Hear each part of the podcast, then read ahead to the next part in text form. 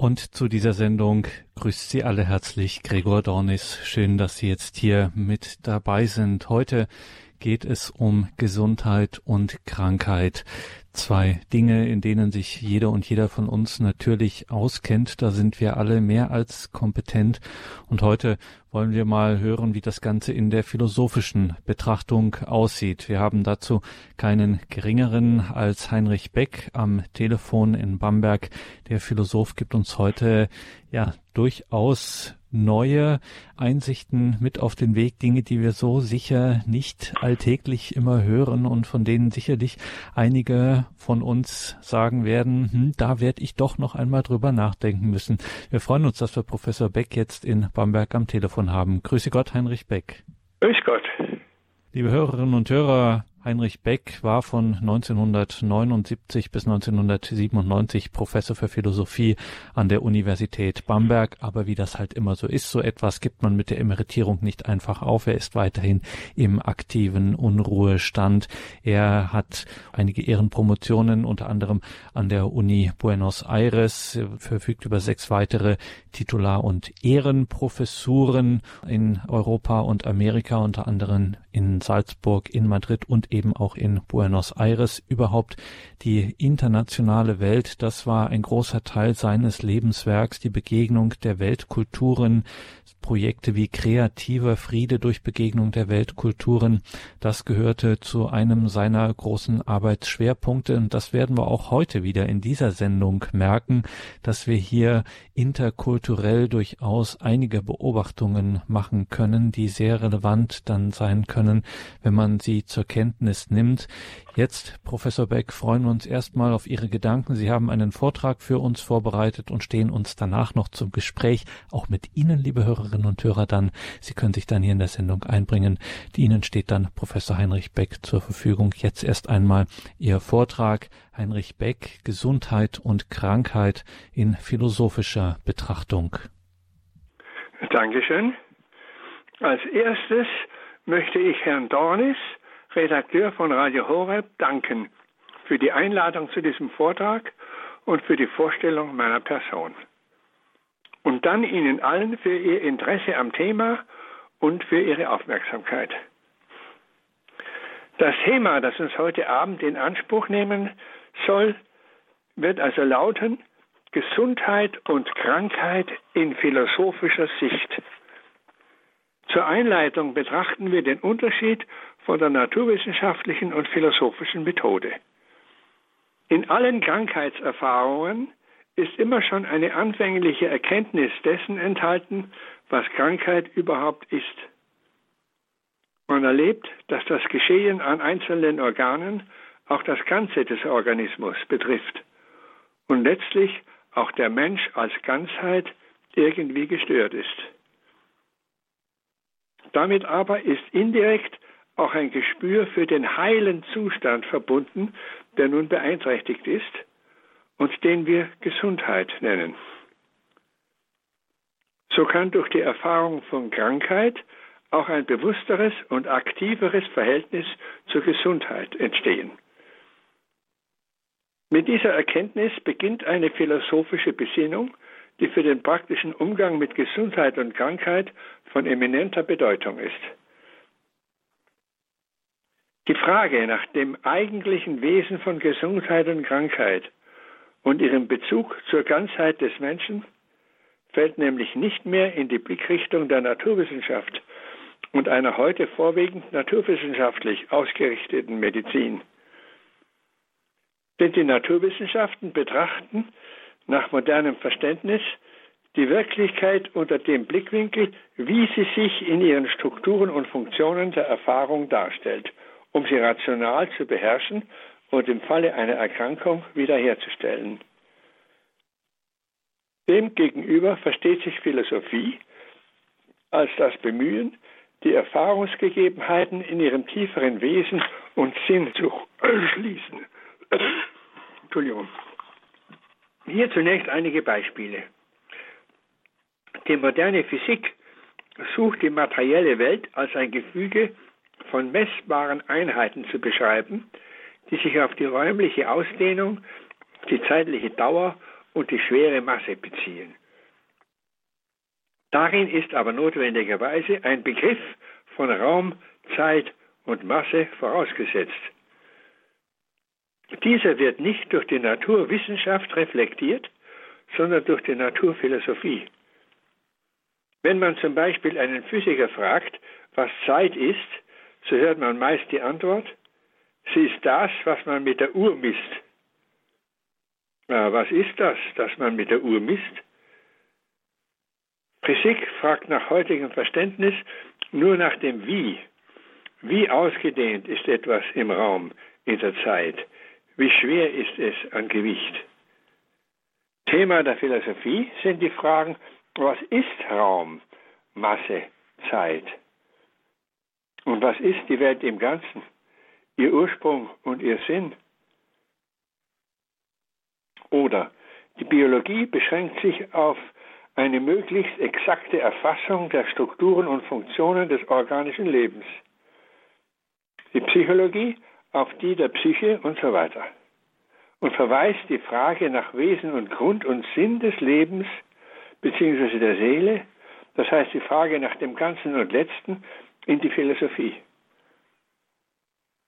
Dieser grundsätzliche Zusammenhang bedeutet nun für unser Thema. In der Blickrichtung einer rein naturwissenschaftlich denkenden Medizin liegt allein die Frage, wie, durch welche molekularphysiologischen Prozesse funktioniert Gesundheit? Und wie kann man diese Funktionen unterstützen bzw. bei Störungen technisch wiederherstellen? Darin ist aber eine Vorstellung dessen, was Gesundheit überhaupt ist, impliziert. Denn alles Wie ist immer das Wie eines Was. So verlangt die naturwissenschaftlich ausgerichtete Frage zur Klärung ihrer Grundlagen die philosophische Frage, was ist denn das in seinem Wesen, Sinn und Ursprung, dass das so oder anders funktioniert? Was ist Gesundheit? Was Krankheit? Was ist überhaupt der Mensch? So bedeutsam die naturwissenschaftliche und technische Betrachtungsweise für den Arzt auch ist, sie genügt nicht für seine Aufgabe. Denn der Arzt hat es nicht nur mit isolierbaren Funktionen zu tun, sondern ist mit dem Patienten als einem konkreten Menschen konfrontiert. Als rein naturwissenschaftlich denkender Mediziner würde er zum Beispiel sagen, in diesem Krankenzimmer liegt ein Beinbruch. Als Arzt aber, hier habe ich es mit einem vom Beinbruch betroffenen Menschen zu tun. Es ist für den Patienten wichtig, dass er von Ärzten nicht nur als Objekt von naturwissenschaftlich identifizierbaren Abläufen betrachtet wird, wobei er sich als wissenschaftlicher Laie dem Urteil der Fachleute fraglos unterwerfen müsste, sondern dass er als Patient, als Partner auf eine konstruktive Zusammenarbeit angesprochen wird. Denselben Einsatz muss aber auch der Patient aufbringen. Nicht das blinde Vertrauen des Patienten ehrt den Arzt und den Patienten, sondern ein Vertrauen, das sich auch um ein Verstehen bemüht und sich in der Auseinandersetzung mit der eigenen Krankheit und mit der Behandlung des Arztes profiliert dann ergäbe sich vielleicht sogar die Chance, durch die Krankheitserfahrung in seinem Menschsein weiterzukommen. Allerdings ist nicht zu übersehen, dass es zunächst bequemer erscheinen mag, alle Verantwortung den Fachleuten zu überlassen und rein fördergründig zu handeln, indem man zum Beispiel nicht fragt, ob auftretende Kopfschmerzen vielleicht ein Warnsignal einer ungesunden Lebensweise darstellen, sondern versucht, sie durch eine einfache Technik wie einen entsprechenden Tablettenkonsum schnell wegzumachen. Ein solches Verhalten wird durch unsere technische Industriekultur begünstigt. Man klammert die Frage nach dem tieferen Sinn des Geschehens aus und erspart sich die Mühe einer Suche nach dem eigentlichen Übel und einer philosophischen Reflexion auf das Ganze, um gleich zu praktischem Handeln überzugehen. Es zeigt sich, unser Thema hat auch einen kulturkritischen Sinn. und verlangt ein Verantwortungsbewusstsein, das jeden Arzt und jeden Patienten persönlich betrifft. Wobei man nicht zuletzt sich auch Gedanken über eine Reform des universitären Medizinstudiums machen muss, in dem nicht nur naturwissenschaftliche, sondern auch grundlegende philosophische Fragestellungen zum Zuge kommen. Nach dieser grundlegenden Betrachtung über den Charakter der philosophischen Fragestellung ist dieser nun in drei Schritten nachzugehen. Nämlich durch die Fragen erstens nach Wesen und Sinn von Gesundheit und Krankheit, zweitens nach dem Ursprung von Gesundheit und drittens nach Gesundheit als Aufgabe. Also zunächst erstens, was ist Gesundheit? Und wozu soll sie dienen? Was ist der Sinn von Gesundheit?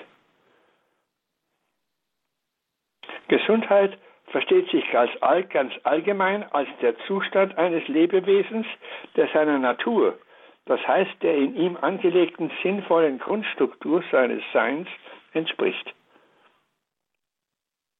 In der Verfassung der Gesundheit kann das Lebewesen sein Leben angemessen vollziehen. Sie ermöglicht ihm ein naturgemäßes, volles und freies Dasein und ist so sein natürlicher und guter Habitus. So wird zum Beispiel die Niere als gesund bezeichnet, wenn sie sich in einem Zustand befindet, in dem sie die Aufgabe, auf die sie angelegt ist und für die sie da ist, gut ausführen kann. Entsprechendes gilt für den Gesamtorganismus. Der Sinn, das Ziel seiner Gesundheit ist sein optimaler Lebensvollzug. Wenn aber das Organ bzw. das Lebewesen sich in einem Zustand befindet, in dem es seiner natürlichen Aufgabe nicht mehr nachkommen kann, so spricht man von Krankheit.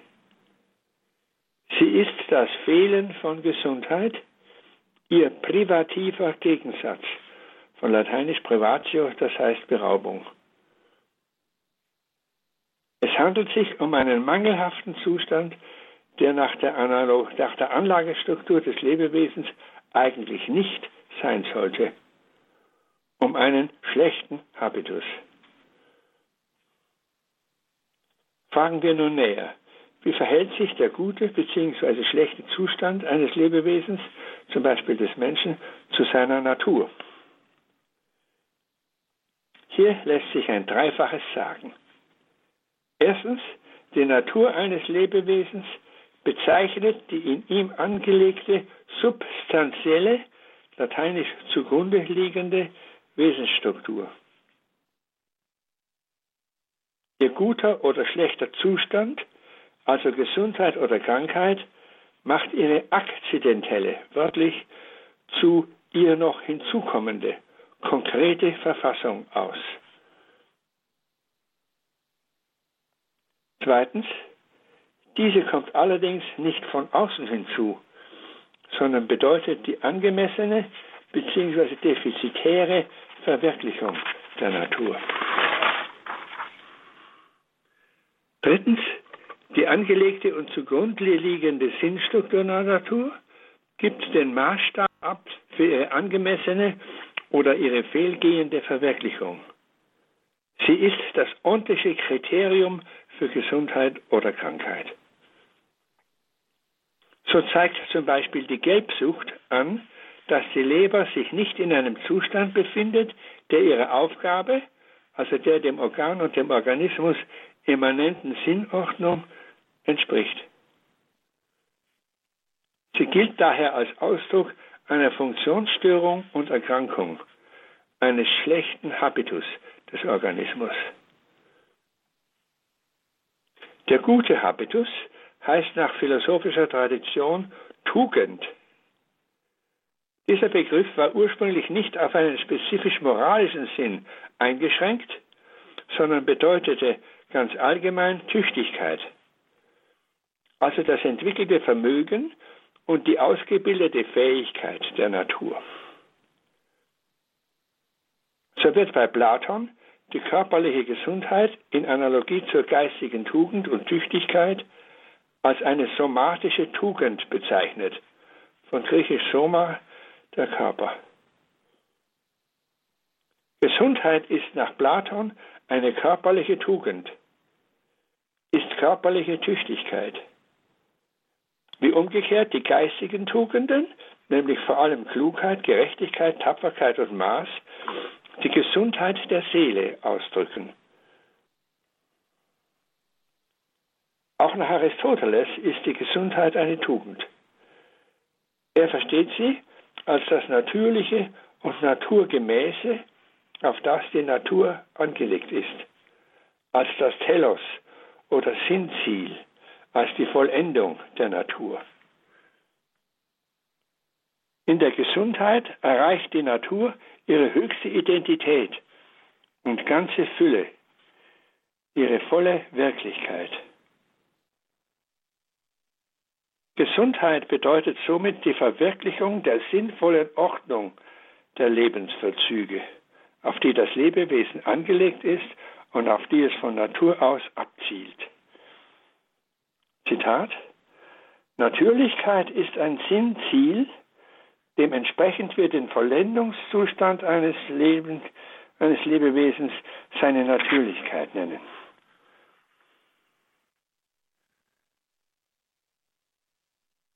Demgegenüber bedeutet Krankheit eine habituelle Unordnung dieser Lebensvollzüge. Ihr Charakteristikum ist, wie an unserem Beispiel einer Lebererkrankung wohl bereits deutlich wurde, dass einzelne Gliedteile und Teilfunktionen sich nicht mehr sinngemäß den umfassenden Ganzen ein- und unterordnen, sondern entweder sinnwidrig sich verändern oder nachlassen bzw. ausfallen oder auch sich abspalten und gewissermaßen in sich selbst verabsolutieren, wie bei einer Krebserkrankung. Gesundheit hingegen bedeutet in jedem Falle, dass die Teile unter sich und mit dem Ganzen zusammenstimmen. Sie liegt, wie es zum Beispiel Platon formuliert hat, in der sinngemäßen Harmonie und Ergänzung der Gegensätze. Im Sinne einer Entsprechung des Physischen und des geistig-sozialen könnte man auch sagen, Gesundheit bedeutet Frieden auf biologischer Ebene. Wenn man zum Beispiel mit Augustinus Frieden als Ruhe in der Ordnung, Tranquillitas Ordinis, versteht. Bei einer schweren Krankheit hingegen befindet sich der Organismus wie in einem inneren Kriegszustand. Die Lebensprozesse sind in Disharmonie, die Lebenskraft wird angegriffen. Dabei ist durchaus zu sehen, dass eine partielle Krankheit oder Behinderung, zum Beispiel im physischen Bereich, für die Psyche und das umfassende Ganze des menschlichen Lebens eine sinnvolle Herausforderung zu weiterer Reifung darstellen und so in einem noch existenzielleren Sinne schicksalhaft im Dienste von Gesundheit stehen kann. Diesen Zusammenhang haben in neuerer Zeit besonders die Psychopathologie und Existenzphilosophie von Karl Jaspers und die Logotherapie von Viktor Frankl durchleuchtet. Demnach ist der Sinn von Gesundheit wie auch von Krankheit letztlich auf den Sinn des Lebens zu beziehen. Worin aber kann dieser gesehen werden. Der Sinn des Lebens liegt zweifellos in den Wertdimensionen der Wahrheit, der Schönheit und des Guten, vor allem der Gerechtigkeit und der Liebe. Diese geistigen Sinnwerte sind unvollkommen bereits in unserem Dasein in Raum und Zeit zu erfahren und zu verwirklichen. Dies vermittelt Freude und Erfüllung, wobei normalerweise die Gesundheit die natürliche Grundlage darstellt. Das Leben kann allerdings auch eine Akzeptanz von Leid und Krankheit erfordern. Die Sinnwerte besagen aber von sich aus keinerlei Grenze.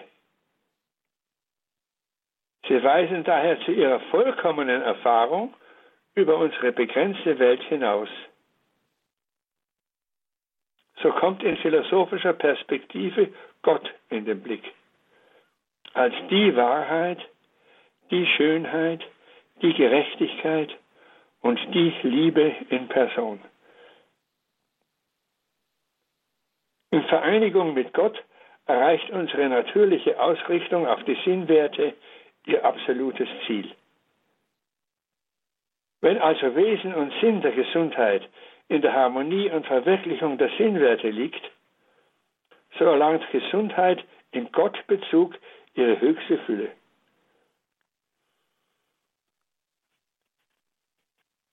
Die Frage nach Wesen und Sinn von Gesundheit und Krankheit zeigt, dass es für den Arzt und Therapeuten wie auch für den Patienten wichtig ist, sich um ein Verständnis der im Seienden substanziell angelegten Sinnordnung zu bemühen. Das praktische Wissen um diese Sinnordnung, die das Körperliche wie das Seelische und Geistige umfasst, macht aber das Kennzeichen von Weisheit aus.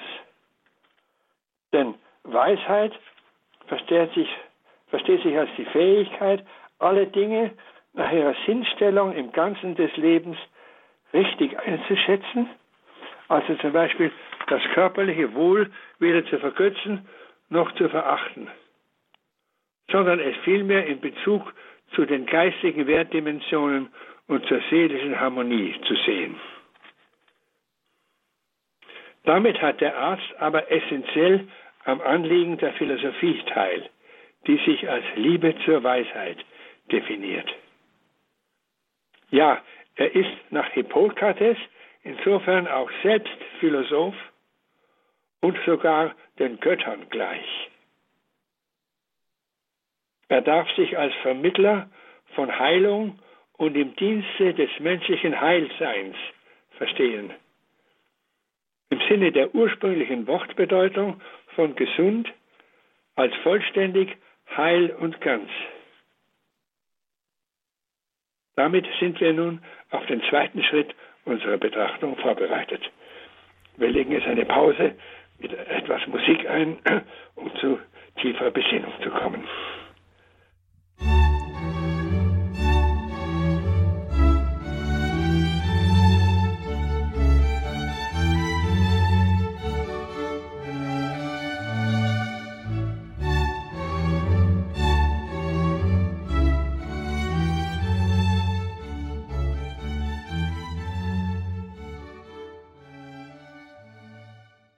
Wir kommen also jetzt zum zweiten Teil unserer Betrachtung, der Frage nach dem Ursprung von Gesundheit. Wenn Gesundheit sich einstellt, woher kommt sie? Was ist ihr Ursprung? Die Quelle ihres Seins? Ist der Mensch selbst der Urheber seiner Gesundheit? Wird sie von ihm etwa durch eine vernünftige Lebensführung erschaffen? Oder vom Arzt, wenn sie verloren war, durch entsprechende Kunst und Technik neu erschaffen? Besonders die westlich-abendländische Kultur, welche die sogenannte neuzeitliche Apparatemedizin hervorgebracht hat, scheint zu einer Ideologie der Machbarkeit zu neigen, wonach der Mensch durch immer weitere Perfektionierung der Technik alles bewerkstelligen zu können glaubt. Dabei macht er allerdings die paradoxe Erfahrung, dass die teilweise gigantischen Fortschritte in der Bekämpfung von speziellen Krankheiten mit einem zunehmenden Schwund der Gesundheit im Ganzen einhergeht, was sich zum Beispiel in der verheerenden Ausbreitung der Krebsanfälligkeit oder der Immunschwäche AIDS anzeigt. Dieses Phänomen wird aber bei uns meist als rein technische Herausforderung verstanden, als Ruf nach noch besserer und noch mehr Technik. Demgegenüber gab es bei uns aber auch immer schon die Auffassung, dass nicht der Arzt, sondern die Natur heilt. Im Sinne des Satzes Medicus curat, natura sanat. Die Aufgabe des Arztes sei lediglich, im kranken Organismus nach vorhandenen Heilung, die noch vorhandenen Heilungskräfte der Natur anzusprechen und zu stärken. Diese Geisteshaltung ist für den afroasiatischen Kontinent geradezu kennzeichnend. Nach der Auffassung der indischen Ayurveda-Heilkunst liegt die Ursache einer Erkrankung nicht so sehr in von außen hinzukommenden Faktoren, als vielmehr in einer Störung des inneren kosmischen Gleichgewichtszustandes der Person. Ähnlich zielt auch die chinesische und tibetische Methode der Akupunktur darauf ab, die harmonisierenden Energien im Organismus anzuregen. Diese Heilweisen finden seit einigen Jahren auch zunehmend im Westen Eingang. Allein, es muss hier die Frage gestellt werden, woher erwachsen lediglich letztlich die heilenden, die gestörte Ganzheit wiederherstellenden Kräfte, wenn doch die Natur so sehr angegriffen und geschwächt ist, dass sie nicht mehr in voller Kraft im Habitus der Gesundheit ihr Leben vollziehen kann. Die heilenden Kräfte müssen offenbar aus einer Tiefe kommen, die den faktischen Zustand der Natur transzendiert. Dieser Grund, von dem her die Natur sich erneuert, ist einerseits der Natur selbst immanent, denn es handelt sich ja, wie man sagt, um Kräfte der Natur. Andererseits aber muss er zugleich von ihr verschieden sein, denn er beinhaltet das volle Leben, das die Natur nun nicht mehr besitzt, sondern aus ihm wieder empfangen soll. So legt es sich philosophisch nahe, zwischen einer hervorbringenden und einer hervorgebrachten Natur zu unterscheiden. Einer Natura naturans und einer Natura naturata. Die erstere bezeichnet die Quelle der letzteren, gleichsam das schöpferische Urbild, die göttliche Idee, aus der sie fortwährend erströmt. Diese Argumentation hat im europäischen Denken eine reiche Tradition. Sie knüpft bereits an Aristoteles an und reicht bis in die Neuzeit und Gegenwart. Dem begegnet eine weit verbreitete Tradition in afrikanischer Religiosität und Weltanschauung. Nach ihr drückt die Krankheit ein Nachlassen der Lebensenergie aus, die der einzelnen Person als Glied des Kosmos und der menschlichen Gemeinschaft aus der göttlichen Quelle her zufließt. Wenn daher der Zustrom gestört ist, so sind zunächst die Kanäle zu reinigen. Das bedeutet zum Beispiel das Erfordernis, mangelnde Dankbarkeit und Liebe oder verletzende Egozentrik in den Beziehungen zur Natur, zum Mitmenschen und zum unsichtbaren geistigen Hintergrund des Daseins bewusst zu machen und zu korrigieren, um so die Empfänglichkeit für das Leben aus Gott wieder neu zu öffnen. Hierin ist vor allem auch die Bedeutung des sozialen Bezugs für das Heilungsgeschehen betont. Ein Aspekt, der sich auch im europäischen Bewusstsein allmählich durchsetzt. So artikuliert sich in jeweils verschiedenem kulturellen Kontext die Auffassung, dass Gesundheit zutiefst ein Geschenk der Natur aus ihrem göttlichen Grunde her bedeutet, das der Mensch anzunehmen, zu schützen und zu pflegen hat. Diese Überzeugung lebt aus der Erfahrung, dass Gesundheit nicht beliebig verfügbar und nicht durch menschliche Vorkehrungen und Techniken erzwingbar ist. Sie muss vielmehr unter der Voraussetzung, dass durch eine entsprechende Lebensweise oder auch durch ärztliche Hilfe die erforderlichen Bedingungen gesetzt sind, sich von sich aus einstellen. Da die Gesundheit und, und die sie tragende Lebenskraft dabei aber nicht allein aus dem kranken Organismus kommen kann, wo sie so nicht mehr ist, verweist die Erfahrung von Gesundung auf das immanente Wirken einer heilenden und heilen zutiefst göttlichen Wirklichkeit. So stellt sich nun abschließend in einem dritten und letzten Schritt unserer Betrachtung die Frage, wie sich mit diesem göttlichen Angebot angemessen und kooperativ umgehen lässt. In welchem Sinne ist die Gabe der Gesundheit zugleich auch eine Aufgabe? Zunächst, es besteht wohl kein Zweifel, dass die Erhaltung und Wiederherstellung von Gesundheit eine Fülle von konkreten Maßnahmen erfordert. Sofern sie eine Tugend bzw. Tüchtigkeit der Natur darstellt, bedeutet dies die Aufgabe einer kontinuierlichen Ertüchtigung. Das heißt einer naturgemäßen Lebensweise im sinnvollen Wechsel von Anstrengung und Entspannung, von sportlicher Bewegung und Erholung verbunden mit einer naturbezogenen Ernährung und Diätetik. Dies schließt im Grenzfalle die unterstützende Behandlung mit Arzneien, ja den chirurgischen Eingriff nicht aus. Dabei muss das Prinzip leiten, so wenig wie möglich zu verletzen und den mildesten Mitteln den Vorzug zu geben. Der noch gesunde Kern des Organismus sollte nach Möglichkeit nicht angetastet, sondern vielmehr angesprochen und in seinen heilenden Kräften geweckt und aktiviert werden. So wird aber deutlich, wichtiger als alle konkreten Maßnahmen, die im Einzelnen zu ergreifen sind, ist die Besinnung auf den Maßstab selbst, an dem das Maß zu nehmen ist, nämlich letztlich auf die Sinngebung von Gesundheit auf das, worin das volle Leben der Natur besteht und wofür das Leben überhaupt da ist, auf sein Sinnziel. Bei einer rein materialistischen Lebenseinstellung wird man mit Gesundheit und Krankheit anders umgehen, als wenn man von einem Geist der Achtung gegenüber dem Leben und der Dankbarkeit für es getragen wird.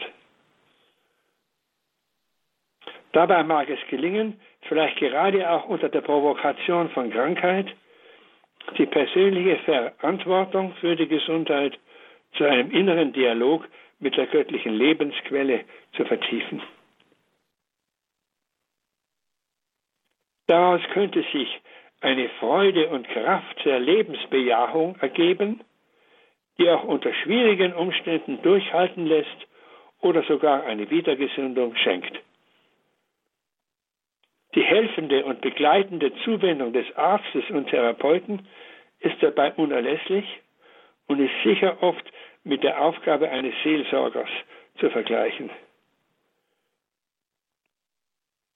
Dies beschreibt freilich mehr oder weniger nur ein Ideal, das eine Richtung vorgibt.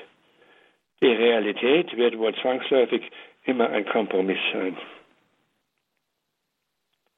Dabei ist durch eine philosophische Betrachtungsweise, die sich um ein tieferes Sinnverständnis bemüht, die Erkrankung als Störung der Ganzheit in den Blick zu fassen und die Diagnose und Therapie entsprechend auszurichten. Ich bedanke mich für die Aufmerksamkeit.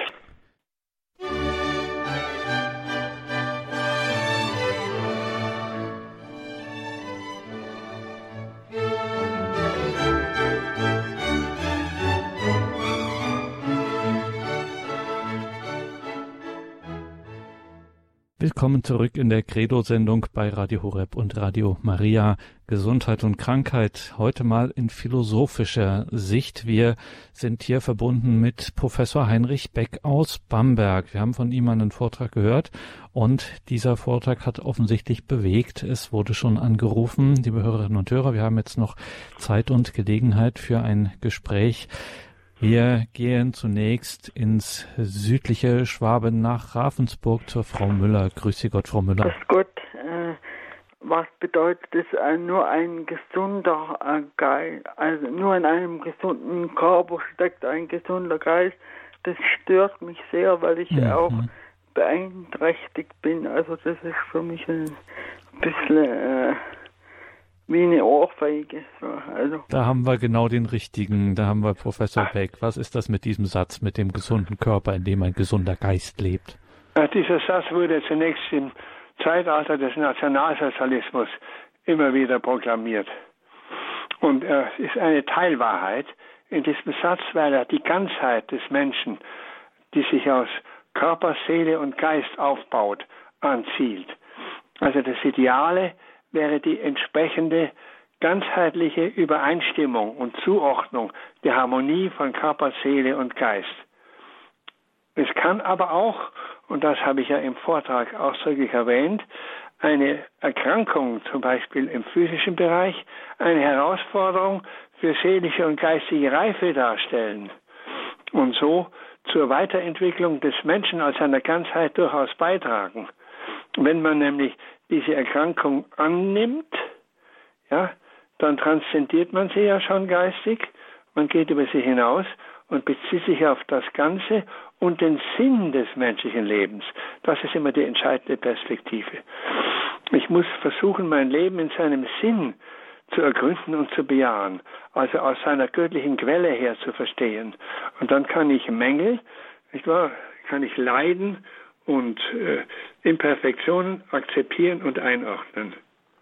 Zum Beispiel meine Einschränkungen gut annehmen und äh, ich sage immer, ich bin nur geschrammt und ich bin dankbar, dass ich gut dran bin. Aber im, im Blickfeld von anderen, zum Beispiel von Fachleuten im Behinderten, äh, da wird man so, sofort wieder äh, als schlechter hingestellt damit ja. die in ihrem Ego also bestätigt werden. Und das ist für mhm. mich dann wieder schlimm. Das unterstreicht natürlich auch den Herausforderungscharakter von Beschwernissen.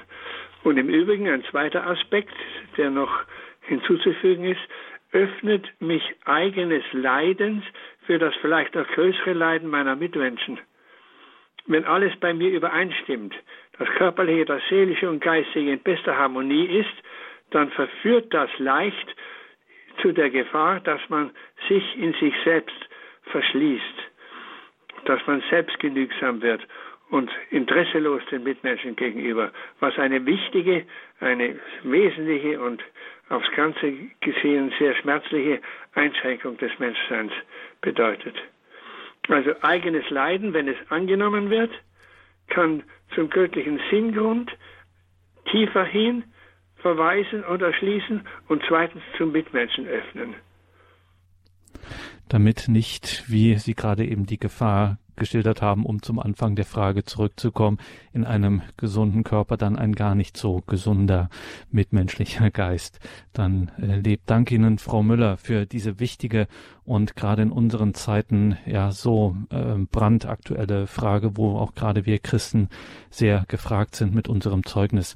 Gehen wir von der südlichen Ecke Deutschlands weiter in den Norden, in den Nordosten nach Mecklenburg-Vorpommern. Frau Christa hat uns aus Stargard angerufen. Guten Abend. Ja, guten Abend. Ich muss sagen, dieser Vortrag war für mich sehr, sehr wichtig und lehrreich. Ich befinde mich zurzeit in einem körperlich, geistig, seelischen totalen Chaos. Besonders äußert sich das in meinen vielen Krankheiten, die ich durch eine ungesunde Lebensweise ich glaube, selbst hervorgerufen habe, aber in dem Zusammenhang, dass ich viele Probleme eben falsch verarbeitet habe. Wie kann ich jetzt wieder auf eine einigermaßen vernünftige Bahn kommen? Ja, Sie haben schon den ersten Schritt getan, indem Sie eigene Mitverantwortung oder Verantwortung, einen gewissen Mangel an Selbstverantwortung erkannt haben und innerlich zu korrigieren versuchen, indem sie sich eben tiefer auf den Grund ausrichten. Hier kommt noch ein weiterer Gesichtspunkt im Sinne der, vorher, der vorhergehenden Frage in den Blick, nämlich die Dankbarkeit. Es ist nicht wichtig allein oder es genügt nicht, gesund zu sein und sich seiner Gesundheit zu erfreuen, gar egozentrisch, selbstgenügsam zu sein, sondern muss für seine Gesundheit dankbar sein. Ja, dann öffnet man sich zum schenkenden Grund, dem man dankt. Dankbarkeit hat ja immer eine Adresse. Wem kann ich denn danken, wenn ich dankbar bin für meine Gesundheit? Ja, nur der Lebensquelle, der Quelle der Gesundheit. Und das ist ja der Sinn des, des Fortgangs des Lebens, dass man sich immer mehr öffnet in tieferer Dankbarkeit und Freude. Das ist ein teilweise sehr mühsames Geschäft, sozusagen. Ja. Dankbarkeit fliegt einem nicht zu, man muss sie üben. Dankeschön für Ihren Anruf. Ich muss jetzt ein wenig auf das Gaspedal drücken, weil wir auf die Zeit schauen müssen und wir haben noch Anrufer in der Leitung. Danke nach Mecklenburg-Vorpommern. Wir gehen jetzt nach Nordrhein-Westfalen, nach Remscheid. Dort hat uns eine Anruferin, ein Anrufer angerufen. Grüße Gott. Guten Abend. Guten Abend. Also bei mir ist es so, ich hatte viele Jahre eine psychische Erkrankung. Dann geht es mir wieder ganz gut. Aber ich komme immer nur bis zu einem gewissen Grad, so was die Belastbarkeit angeht, dass ich nur einmal die Woche mal ähm, ehrenamtlich äh, tätig sein kann zum Beispiel und auch sonst äh, nicht sehr belastbar bin. Ja, ja, da geht es wiederum da, darum, sich anzunehmen, um sich nicht zu ärgern. Nicht wahr? Das ist die Kunst, die man auch lernen und üben muss. Sich nicht abzustoßen von sich selber und Nein zu sich zu sagen, sondern das Ja zu sich in seinem Zustand zu erlernen und zu üben. Ja, Verletzbarkeit, Schwäche, eine Beschädigung, die man vielleicht teilweise sich selber zuzuschreiben hat, das zu akzeptieren und sich selber anzunehmen, anzunehmen auf den Grund hin, von dem her man kommt. Und da hilft der christliche Glaube nicht wenig, nicht wahr? Der ja lehrt, dass Gott Liebe ist. Dass Gott uns aus einer unbegreiflichen Liebe heraus ins Dasein ruft, weiterhin ruft, nicht gerufen hat, sondern weiterhin ruft und uns zieht. Danke für Ihre Frage, für Ihren Beitrag, dass wir hier so intensiv ins Gespräch kommen können. Ich muss weitergehen nach Berlin zur Frau Grützner, dass sie auch noch drankommt. Guten Abend. Ja, guten Abend. Äh, meine Frage äh, bezieht sich eigentlich darauf, ich habe mehrere Nahtoderfahrungen durch und habe jetzt wirklich ganz tolle Schwierigkeiten, in der Außenwelt angenommen zu werden. Also wieder ins Berufsleben zurückzukommen. Ich bekomme immer nur diese Standardantworten. Also ja, ohne diese Leistung äh, können wir sie nicht integrieren und so. Und wo liegt jetzt speziell da der der Sinn drin? Was, wie kann ich da ja besser klarkommen oder ja, ja anders NATO-Erfahrungen formulieren? Sind ja ein Geschenk nicht wahr, in dem letztlich ausgesagt wird, dass unser Leben sich nicht auf das Irdische, auf dieses zeitliche Dasein in Raum und Zeit beschränkt, sondern darüber hinaus zielt, sich darüber hinaus bewegt und wir erwartet werden von einer unbegrenzten Liebe. Ja, und aufgrund einer solchen Erfahrung oder mehrerer Erfahrungen, die in diese Richtung gehen, kann man Übel- und Leiterfahrung eher annehmen. Nicht wahr? Es geht immer darum, dass man das Leid annimmt, indem man es überschreitet. Und überschreiten kann man das Leid und das Übel und die Krankheit nur auf etwas Gutes, letztlich auf die Liebe hin. Also ich würde sagen, konkret, Dankbarkeit für diese Nahtoderfahrungen ausdrücklich entwickeln. Ja. Und auch dem Grund, der diese, Dank der diese Nahtoderfahrung geschenkt hat, dem göttlichen Grund, das zu sagen und aus diesem Sagen, aus, diesem, aus dieser Zuwendung heraus weitergehen.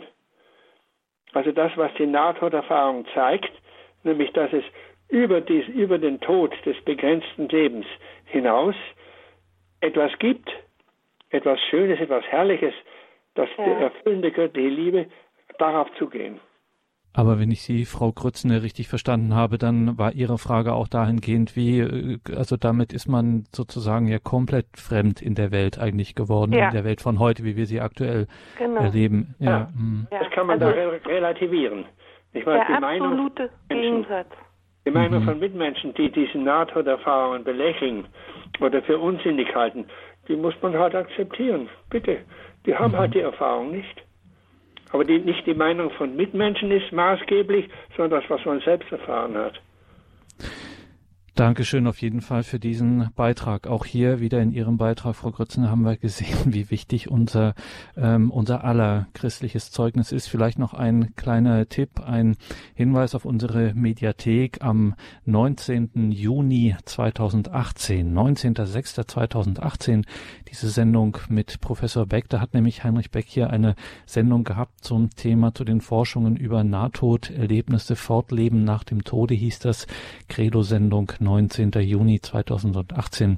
Wir werden das auch noch in den Details zu dieser Sendung im Tagesprogramm einstellen auf unserer Homepage horeb.org. Und jetzt müssen wir von Berlin wieder in Richtung Westen gehen, nämlich in den Schwarzwald. Auch Herr Wettke soll noch zu Wort kommen. Er hat uns angerufen. Grüße Gott in den Schwarzwald, Herr Wettke. Ja, hallo, schönen guten Abend. Herr Wettke ist ja. mein Name.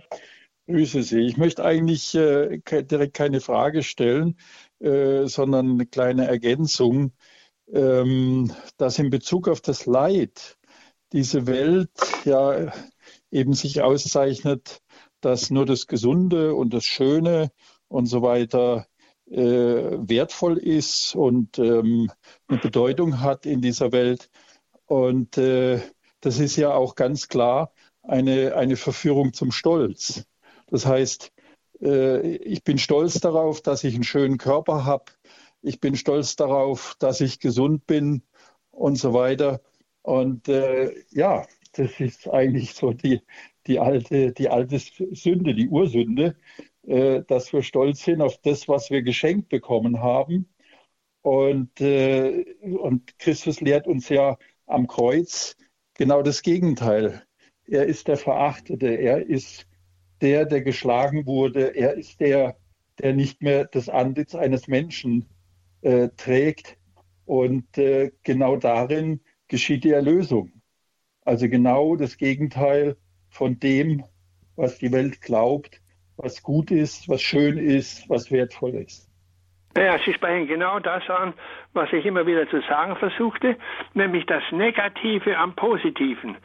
Über die Gesundheit in sich positiv hat die Gefahr an sich, ja, dass man sich mit ihr begnügt und stolz wird, wie Sie eben sagten, auf die eigene Gesundheit, anstatt dankbar zu sein. Entscheidend ist immer, dass man die Gesundheit nicht nur sieht und bejaht, sondern dass man sie transzendiert auf ihre Quelle hin, im Sinne der Dankbarkeit.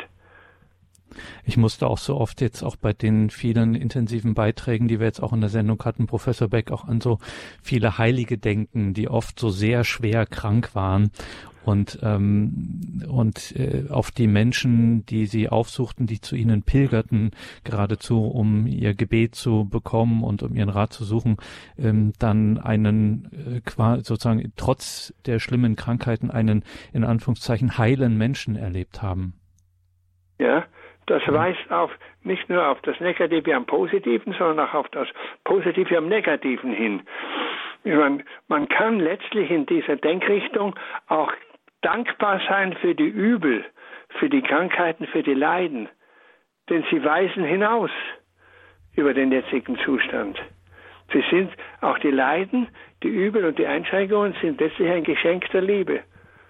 Denn sie rufen. Es sind Rufe aus der Transzendenz. Man muss nur die Ohren öffnen. Danke, Professor Heinrich Beck, für diesen Abend. Wir kommen zum Ende der Sendung, liebe Hörerinnen und Hörer. Danke Ihnen hier fürs Dabeisein, das kann man natürlich, auch gerade die intensiven Gedanken des Vortrages, das kann man natürlich wie immer ganz klassisch nachhören auf einer CD und natürlich morgen im Laufe des Tages in unserer Mediathek auf horeb.org, horeb.org unsere Mediathek und die Mediathek gibt es natürlich auch, ganz wichtiger Hinweis, in der Radio Horeb App. Wenn Sie die noch nicht haben auf Ihrem mobilen Endgerät, dann wird das ganz allerhöchste Zeit, dass Sie die Radio Horeb App haben und vor allem empfehlen Sie die ruhig weiter. Ist ja ganz bequem, keine Werbung, keine versteckten Kosten und man kann wirklich überall, wo man mobil ist, kann man dann eben nicht nur auf den Livestream unseres Programms schauen oder auf das Programm studieren, sondern ja auch sich in der Mediathek dann Sendungen anhören, wo immer man ist. Wenn es dann eben geht, dann hat man da die Gelegenheit. Also das ist eine ganz tolle Möglichkeit, auf Radio Horeb aufmerksam zu machen, die Radio Horeb App. Danke, Professor Beck, für heute. Wir freuen uns auf das nächste Mal. Auf Wiederhören. Auch ich möchte mich nochmal herzlich bedanken. Einmal bei Herrn Dornis, ja, für die Einladung und dann auch bei Ihnen allen, besonders für Ihre Fragen, die durchaus hilfreich waren und uns auf den Weg gebracht haben. Sie sind, Sie sind hilfreich gewesen, um die Zusammenhänge noch tiefer herauszuarbeiten. Vielen Dank. Ein letzter Hinweis dann noch von meiner Seite aus, liebe Hörerinnen und Hörer, in den Details zur Sendung im Tagesprogramm auf Horeb.org. Da steht natürlich dann auch noch der Hinweis auf die Homepage von Heinrich Beck und auch auf seine jüngste Veröffentlichung, das Prinzip Liebe, ein philosophischer Entwurf. Da finden Sie dann auch die näheren Angaben dazu in den Details zur Sendung und natürlich weiß in all diesen Fragen dann auch unser Hörerservice Bescheid. Alles Gute und gottesreichen Segen wünscht ihr, Gregor Dornis.